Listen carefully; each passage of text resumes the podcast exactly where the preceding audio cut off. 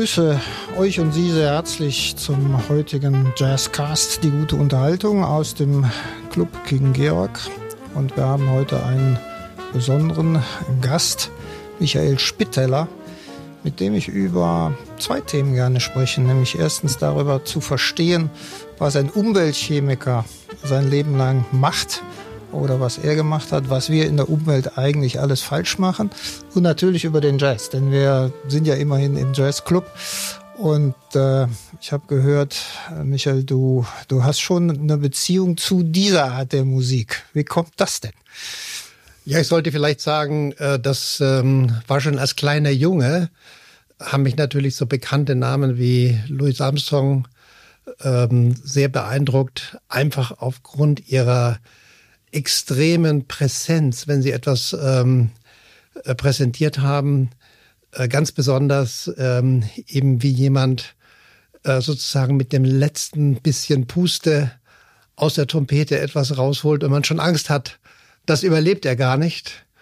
Und äh, wie gesagt, so als Zehnjähriger hat mich das außerordentlich begeistert.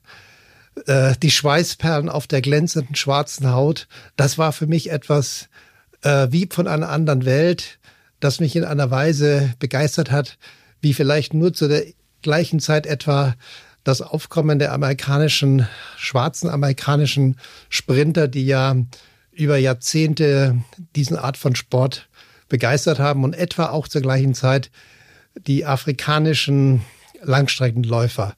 So gesehen war das für mich, ähm, ähm, gerade wenn ich den Louis Armstrong erwähne, äh, mit seinem breiten Mund, deswegen ja auch der Name Satchmo, äh, schon etwas ganz Besonderes, fast wie von einer anderen Welt. Und das hat mich doch ähm, sehr früh beeindruckt. Und dann gab es eigentlich eine lange Pause und dann hatte ich ja in Göttingen Chemie studiert. Und da gab es, ich habe jetzt gelesen, leider gibt es es nicht mehr, das berühmte Blue Note. Ich habe ja studiert zu einer Zeit, wo äh, sehr viele Studentenunruhen waren, es politisch das ganze Land aufgewiegelt war. Und da muss ich sagen, war so ein Jazzclub gerade ein anderes ähm, Medium, wo man sich sehr schön äh, anfreunden konnte mit gleichgesinnten Leuten. Und so gesehen war das dann nochmal ein Eintauchen in die Welt nach dem Studium, nach nächtelangen Studium von Büchern dann nochmal in so einen Jazzclub zu gehen, der bis zwei oder drei Uhr nachts offen hatte, war immer ein äh, tolles Erlebnis. Das heißt aber erster Kontakt tatsächlich, wenn du sagst mit zehn Jahren, da warst du noch in Österreich oder? oder ne? Ja, da ich, na, ich bin äh, bei meiner Mutter, bei meiner Großmutter in Augsburg aufgewachsen okay. und dann gerade so mit zehn Jahren äh, sind wir dann nach äh, Österreich äh, gegangen. Das stimmt. Okay, ja, wir kommen zum, zur Musik bestimmt zurück. Äh, ich habe verstanden, dass deine ganze Familie, das heißt Brüder und insbesondere auch Vater, der Chemie nahestanden und, und das zum Kern ihrer beruflichen Tätigkeit gemacht haben. Wie ja, kommt, das, kommt denn sowas? Das ist ja fast eine Dynastie. Ja, das, äh, die Dynastie äh, setzt sich nicht ganz fort. Zum Beispiel mein Sohn hat gesagt, ich mache alles bloß keine Chemie. Vielleicht haben wir zu Hause zu viel darüber gesprochen, aber ich sollte sagen, das hatte schon eine gewisse Dominanz meines Vaters, der sagte, du kannst ja studieren, was du willst, aber fängst erstmal mit Chemie an. Okay. Und ähm, das war äh, schon auch eine schöne, interessante Zeit. Und ähm, man muss sich natürlich dann äh, überlegen, wie man sich spezialisiert und äh, das Aufkommen der, des Umweltbewusstseins hat mich dann eigentlich von der Chemie weiter weggebracht, wieder zu den Geowissenschaften, Schwerpunkt Boden, Wasser. Äh, Verunreinigungen in Wasser und Boden ist auch bis heute ein großes Thema. Wir waren sicherlich einer der ersten, die zum Beispiel das Thema Arzneimittel in äh, Gewässern aufgegriffen haben. Aber ich sollte sagen, mein eigentlicher Schwerpunkt die letzten zehn Jahre war weniger diese Umweltgifte, wenn man mal von Gift sprechen möchte, die Umweltbelastung, sondern vielmehr ähm, ähm, wie in der Phytomedizin, also natürliche Quellen von Stoffen, die äh, zum Beispiel in der Medizin Anwendung finden können, wie man die ähm, vielen unbekannten Pflanzen, gerade in Afrika, analysieren und nutzen kann im Sinne einer nachhaltigen Medizin. Mhm, also Schnittstelle zur Medizin dadurch entwickelt. Ähm, ich glaube, du warst auch, also du warst nicht nur für den Arbeitgeber Bayer in den USA, sondern Afrika war dann auch, auch ein Terrain, wo du dich häufiger bewegt hast. Ne? Das stimmt. Also wir, wir hatten, wenn du gerade den großen Chemiekonzern in Leverkusen erwähnst, da war ich eigentlich noch mehr auf dieser ähm, Umweltseite, äh, um, auch für die Entwicklung von äh, Pflanzenschutzmitteln, die ja immer noch äh, gelegentlich sehr kontrovers gesehen wird. Aber es war eine sehr interessante Zeit, äh, weil ich danach wieder auf die Hochschule zurückgegangen bin. Und ich muss sagen, ähm, dieses Denken in Industrie und die Arbeitsweise und Vorgehen äh, war schon für mich auch eine gute Lehre. Und äh, es ist ja auch gut, jungen Studenten, wenn man die in der Ausbildung hat, auch zu zeigen, welchen Weg zum Beispiel die chemische Industrie geht. Aber wie gesagt, ähm, jetzt war dann eigentlich der Weg nach Afrika gegeben, dadurch, dass ähm, es äh, gerade in, in dem Südsahara-Gebiet, Subsahara, wie man auch sagt, ähm, es eine, ähm, immer noch den tropischen äh, Regenwald gibt, gerade in Ländern wie Kamerun, Elfenbeinküste und Ghana mit einer Vielzahl von interessanten Pflanzen und ähm, die traditionelle Medizin eben dort auch eine ganz bedeutsame Rolle spielt, weil viele der äh, Leute dort sich eben nicht die klassische äh, westliche Medizin leisten können. Ist denn die Befruchtung dann eher tatsächlich so zu denken, dass wir davon lernen können, was, was der andere Kontinent uns liefert, die Afrikaner, über ihre, ihren Ansatz und ihre medizinischen Überlegungen? Oder würde es aus deiner Sicht eine gegenseitige Befruchtung sein, sodass wir auch mit unserer sicher weiter technisierten Medizin äh, da helfen können. Wo war da dein, dein Weg, dein Schwerpunkt? Äh, ich sollte sagen, dass wir alle unsere Projekte in Afrika äh, mit dem jeweiligen afrikanischen Partner gemacht haben. Das heißt, äh, ich, äh, an den jeweiligen Partnerhochschulen hatte ich mir äh, Kollegen rausgesucht, mit denen wir das gemeinsam gemacht haben. Es gibt ja das böse Wort der Bio, Bio Piraterie, dass also irgendwelche Wissenschaftler kommen, sich bestimmte Pflanzen nehmen, sich vielleicht sogar den genetischen Code äh, patentieren lassen und daraus dann äh, sehr Kapital schlagen. Unser Ansatz war eher so, dass wir gesagt haben, wir machen es gemeinsam. Das heißt, die interessanten Pflanzen wachsen dort. Es kommen zum Teil Studenten aus Afrika nach Deutschland mit zum Beispiel dem Hilfe des DADs, Deutschen Akademischen Austauschdienstes und wir machen gemeinsam die Analysen und publizieren dann die Ergebnisse ähm, auch gemeinsam. Das heißt, wir machen sie auch weltweit äh, allen äh, interessierten Forschern und auch möglicherweise der Industrie ähm, zugänglich. Ich empfinde immer, dass du ja auch so ein, so ein Doppelleben geführt hast. Ne? Einerseits die Hochschule, andererseits natürlich die, die praktische Anwendung. Wie gelingt einem das? Hast, hast du selber dich darum kümmern müssen oder, oder hat die Hochschule da tatsächlich geholfen? Manchmal ist es ja doch der Hochschul-Elfenbeinturm, der, der gar nicht die Verbindung zur Industrie so hat. Wie ist dir das gelungen? Ja, also ich muss äh, ganz ehrlich sagen, dass ähm, der Weg in die Industrie war eigentlich dadurch gegeben, dass ich damals äh, von dem erwähnten Konzern in Leverkusen ein sensationell gutes Angebot bekommen habe, eine neue Arbeitsgruppe die in, außerhalb von Leverkusen im Monheim zu etablieren. Das ist mir sehr gut gelungen und es war auch, wie gesagt, sehr spannend.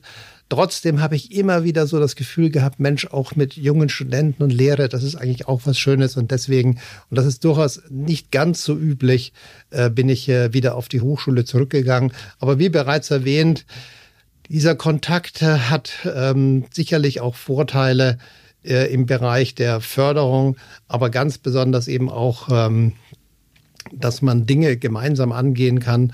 Und ähm, es ist äh, so, dass auch Doktoranden gefördert wurden äh, auf Themen, die die Industrie jetzt in ihren eigenen Labors nicht selber angeht, sondern sagt, Mensch, da machen wir eine Kooperation mit der, mit der Universität. Und insofern ist das ähm, auch für beide Seiten sehr ähm, fruchtbar gewesen. Aber dieser Schwerpunkt Afrika, muss ich sagen, der wurde weniger von der Industrie gefördert als von äh, öffentlichen Geldgebern in sehr großzügiger Weise. Und ähm, ich glaube, dass ähm, da auch noch äh, sehr viel zu holen ist im Bereich der Grundlagenforschung, wo die Industrie eben nicht so äh, sehr angesiedelt ist. Okay, also das in dem, in dem Thema der, der Medizin. Vielleicht gehen wir noch mal ein bisschen zeitlich äh, zurück weil du ja so eine ganze Menge an dann auch unterschiedlichen Themen, so sehe ich das jedenfalls, äh, betreut hast. Also wenn du über Umwelt sprichst, dann hast du offenbar sehr stark dich mit, mit Bodenthemen auseinandergesetzt. Also wie ist Bodenbelastung? Ich könnte mich ja äh, zurücklehnen und einfach fragen, was machen wir denn heute alles falsch, ähm, um die natürlichen Ressourcen an der Stelle äh, weiter zu schützen und dann auch Dauer auch nutzen zu können? Wahrscheinlich gibt es eine Menge was gerade in den Industriestaaten, in den entwickelten Staaten falsch gemacht wird? Ja, sagen wir mal, einer der bestimmt größten Fehler ist, dass äh, sehr fruchtbare, der sehr fruchtbare Boden gerade in zum Beispiel Tälern äh, genutzt wird für Industrie und, äh, und überhaupt Hausbau. Das heißt, dieser Boden wird versiegelt. Ja. Mhm. Das ist sicherlich ein erhebliches Problem. Andererseits haben wir eben einen höheren Flächenbedarf. Und da ähm, muss der Gesetzgeber schon vernünftig einschreiten, dass ähm, hier eine verdichtete Bauweise zum Beispiel stattfindet oder anderes. Mit den Startstoffen ist es natürlich so, dass ähm, gerade wenn man ein bisschen um die Welt rumkommt, dass wir hier schon auf einem sehr äh, relativ äh, guten Niveau reden, dass es aber immer wieder eben Fälle gibt, ähm, wo wir eine Belastung haben, durch zum Beispiel aktuell Mikroplastikpartikeln, äh, überhaupt eben Plastik, ähm, worüber wir vor 10, 20 Jahren nicht nachgedacht haben oder eben sagen, einige Stoffe, die sind inert und haben keine Wirkung. Sie haben aber vielleicht auch keine Wirkung, mag ja sein, oder eine geringe Wirkung, aber sie lagern sich irgendwo ab und sind dann dort für viele, viele Jahrzehnte präsent, was vielleicht äh, für Organismen, die ähm, zum Beispiel in Sedimenten leben, ein Problem darstellt und so weiter. Und äh, insofern, gerade ich hatte es ja vorhin schon erwähnt, das Thema der Arzneimittel in der Umwelt, mögliche Resistenzen und so weiter, ist, ähm, sind Probleme, die wir vor 20, 30 Jahren lange nicht so gesehen haben wie heute und wo wir aber auch ähm, aktiv äh, tätig sind. Und ähm, so gesehen ist meine ein bisschen Sorge auch, dass wir wie eben leider in der Vergangenheit Dinge, gewisse Dinge übersehen, die äh, dann ähm, gerade wenn bestimmte Stoffe in großen Mengen an, äh, angewandt werden, eben dann doch zu einem Problem kommen, weil wir vielleicht etwas zu wenig in die Breite schauen, wie eben Wirkung und Auswirkung sein können. Also es ist ja immer schwierig in die in die Zukunft, ne, in diese Auswirkungen der Zukunft zu zu blicken, man hat ja schon den Eindruck, dass die Wissenschaft sich, sich ja fast exponentiell gut weiterentwickelt, aber dadurch natürlich auch eine Menge neuer Themen und Probleme erst, erst feststellt, die dann aber nur mit Langzeitwirkungen zu behandeln sind und, und wieder in den Griff zu bekommen sind. Ja, wie du richtig sagst, der Blick in die Zukunft. Was bringt uns die Zukunft? Worauf müssen wir besonders achten? Das ist äh, sicherlich äh, eine wesentliche Aufgabe äh, von auch Forschern auf der Hochschule, weil wir eben weniger gebunden sind an äh, gewisse Zwänge und ähm, wir uns auch vielleicht die Zeit nehmen sollten, das ähm, genauer zu analysieren. Aber wir sehen ja in der Umweltdiskussion über äh, Klimabetrachtungen, äh, mögliche Schädigungen und so weiter, wie weit wir da in den auch Zukunftsmodellen auseinanderliegen. Und es geht hier weniger um das Recht haben als um die Problematik, dass eben der Blick in die Zukunft ähm, schwierig ist. Und wenn wir nun ein banales Beispiel reden über das Wetter in einer Woche, dann ist das schon manchmal in gewissen Gebieten besonders extrem schwierig vorherzusagen. Und wie, äh, wenn wir von Umweltbelastungen sprechen, dann reden wir nicht von einer Woche, sondern vielleicht von vielen Jahren. Und so gesehen ist das ähm, eben ein sehr schwieriges Feld.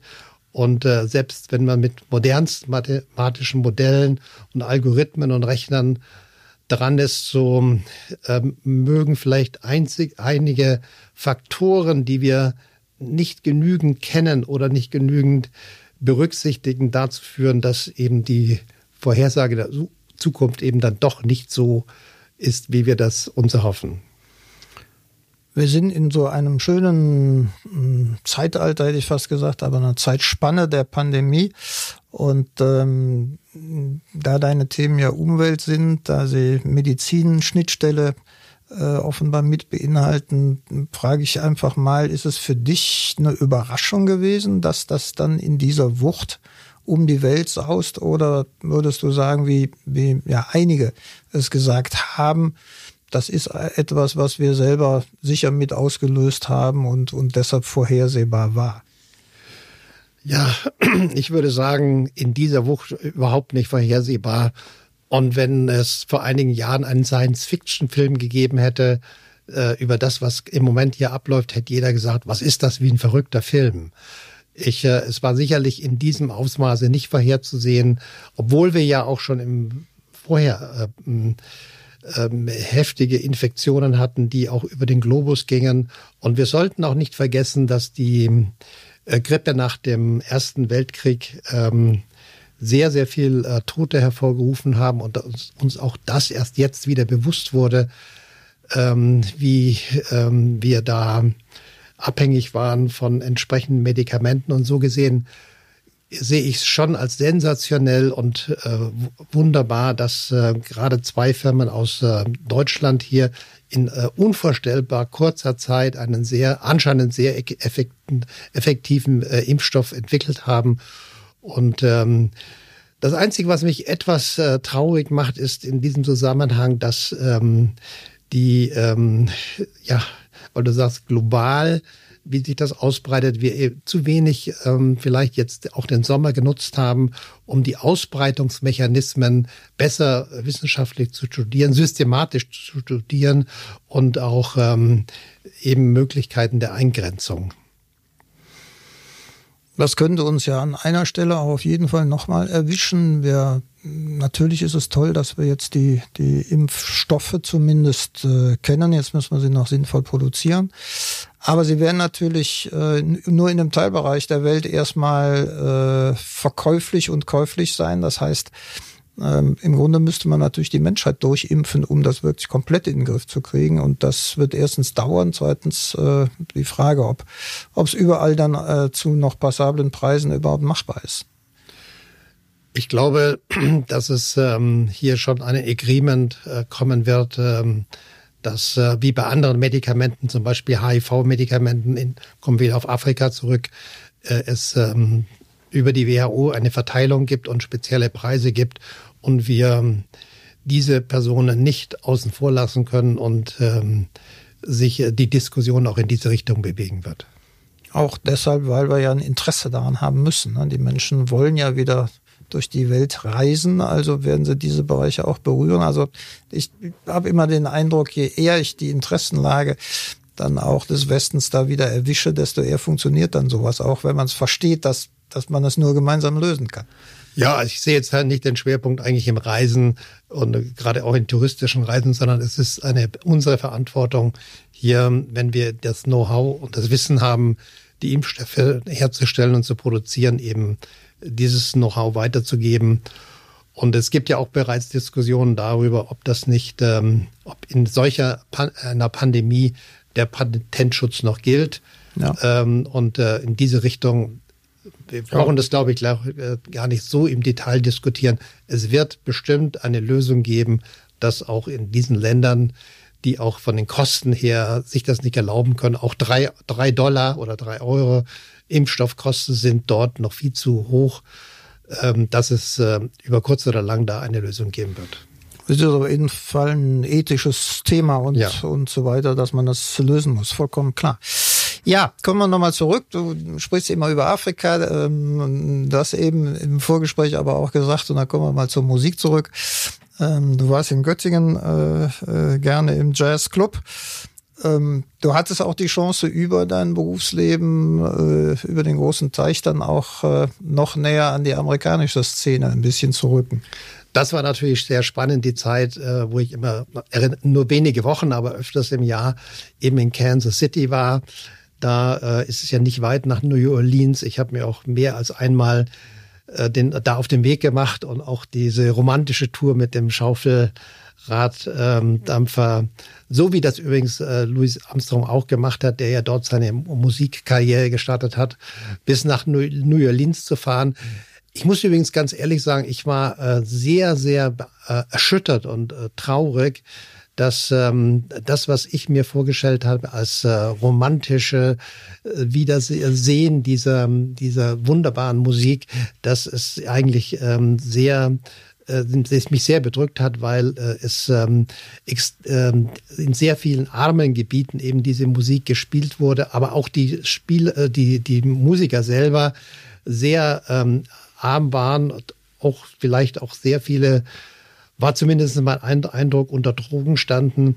Und dieser Eindruck hat sich dann ganz besonders verstärkt, als ich dann noch mehrere, äh, viele Jahre später ähm, in New Orleans war, nach dem katastrophalen ähm, Hurricane Katrina, wo ich gesehen habe, dass die Clubs, die ich damals besucht habe, äh, nichts übrig geblieben ist als eine Betonplatte. Ja, da ist sehr, sehr viel kaputt gegangen. Das ist wohl wahr.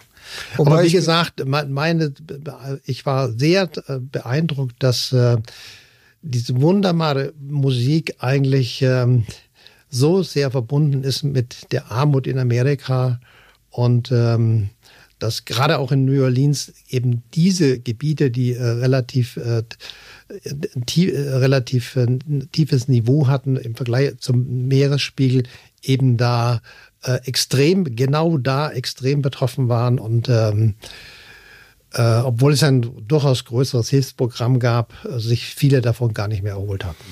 Das ist wahr, obwohl äh, ich jetzt vor kurzem noch gelesen habe, dass es eine Szene wieder gibt, vielleicht nicht in dem Umfang, aber dass äh, die Menschen sind ja offenbar dann doch in der Lage, immer wieder sich mhm. aufzurappeln, zumindest einige.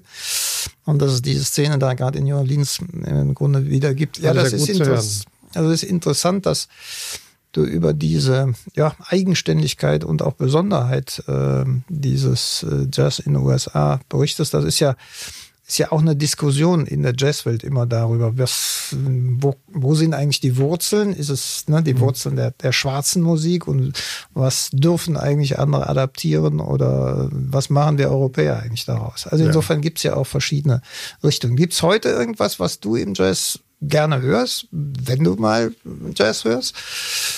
Ja, ich wollte vielleicht nochmal zurückkommen auf Afrika, ähm, wo man ja auch, äh, und ich war ja in, in Elfenbeinküste, Ghana und äh, Kamerun tätig und die Musik dort, die jetzt mhm. nicht unbedingt Jazz ist, aber die auch sehr beeindruckend ist und die, äh, glaube ich, äh, gerade von, äh, von dieser unglaublichen äh, Rhythmus und Melodie, Melodie auch, ich glaube, äh, viele westlichen Musiker beeinflussen und äh, das wäre eigentlich etwas, was mich besonders in den letzten Jahren beeindruckt hat. Und äh, weil wir hier schon in Köln sind, würde ich auch äh, gerne sagen, dass äh, diese in besonderem Maße auch für die Kirchenmusik gilt und für die äh, für den unglaublichen äh, Ausdruck dieser Musik in den Kirchen und äh, auch die Ansprache der der Pastoren dort, äh, da könnte sich unser Wölki freuen, wenn er ähm, solch eine Begeisterung äh, bei uns auslösen könnte.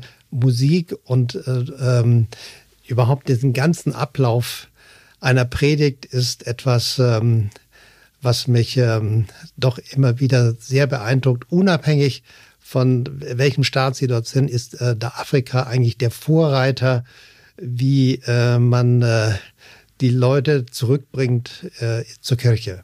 Mhm. Also auch über die Emotionen, die ja, ja auch über Musik dann über transportiert Musik. wird. Ne? Unglaublich. Ja, glaube ich. Ab und zu Sehr hat man so ein bisschen das Gefühl, wenn man mal im Fernsehen dazu was sieht, aber kann ich gut verstehen. Ja, die Emotionen, die wollen wir ja hier im Jazzclub auch immer transportieren. Deshalb ist das äh, derzeit ja immer nur die Hälfte des Vergnügens, weil wir das ja ohne Publikum machen, aber ja weiter streamen, um ein bisschen davon herüberzubringen. Gestern Abend war eine brasilianische Gruppe da, da kommt dann auch noch mal eine ganz eigenständige Art mit der Musik über dann Samba und Bossa Nova Rhythmen äh, umzugehen zum Ausdruck. Ja, wunderbar. Also freue ich mich, wenn äh, du und äh, deine Frau das nächste Mal auch live wieder im Club da sein können. Sehr gerne. Und ähm, ich bedanke mich sehr, dass du Zeit gefunden hast, mit uns eine halbe Stunde zu sprechen über insbesondere auch deine berufliche Tätigkeit, die wirklich eine fantastische Breite eigentlich abgebildet hat, wie es wenigen gelingt, so empfinde ich das, über eben Lehre, Forschung und eben auch die praktische Anwendung und dann in verschiedenen Kontinenten. Vielen herzlichen Dank für deine Zeit. Michael Spitteller war heute Abend unser Gast und äh, ich hoffe, es hat allen Spaß gemacht zuzuhören. bis bald aus dem King Georg Jazz Club in Köln.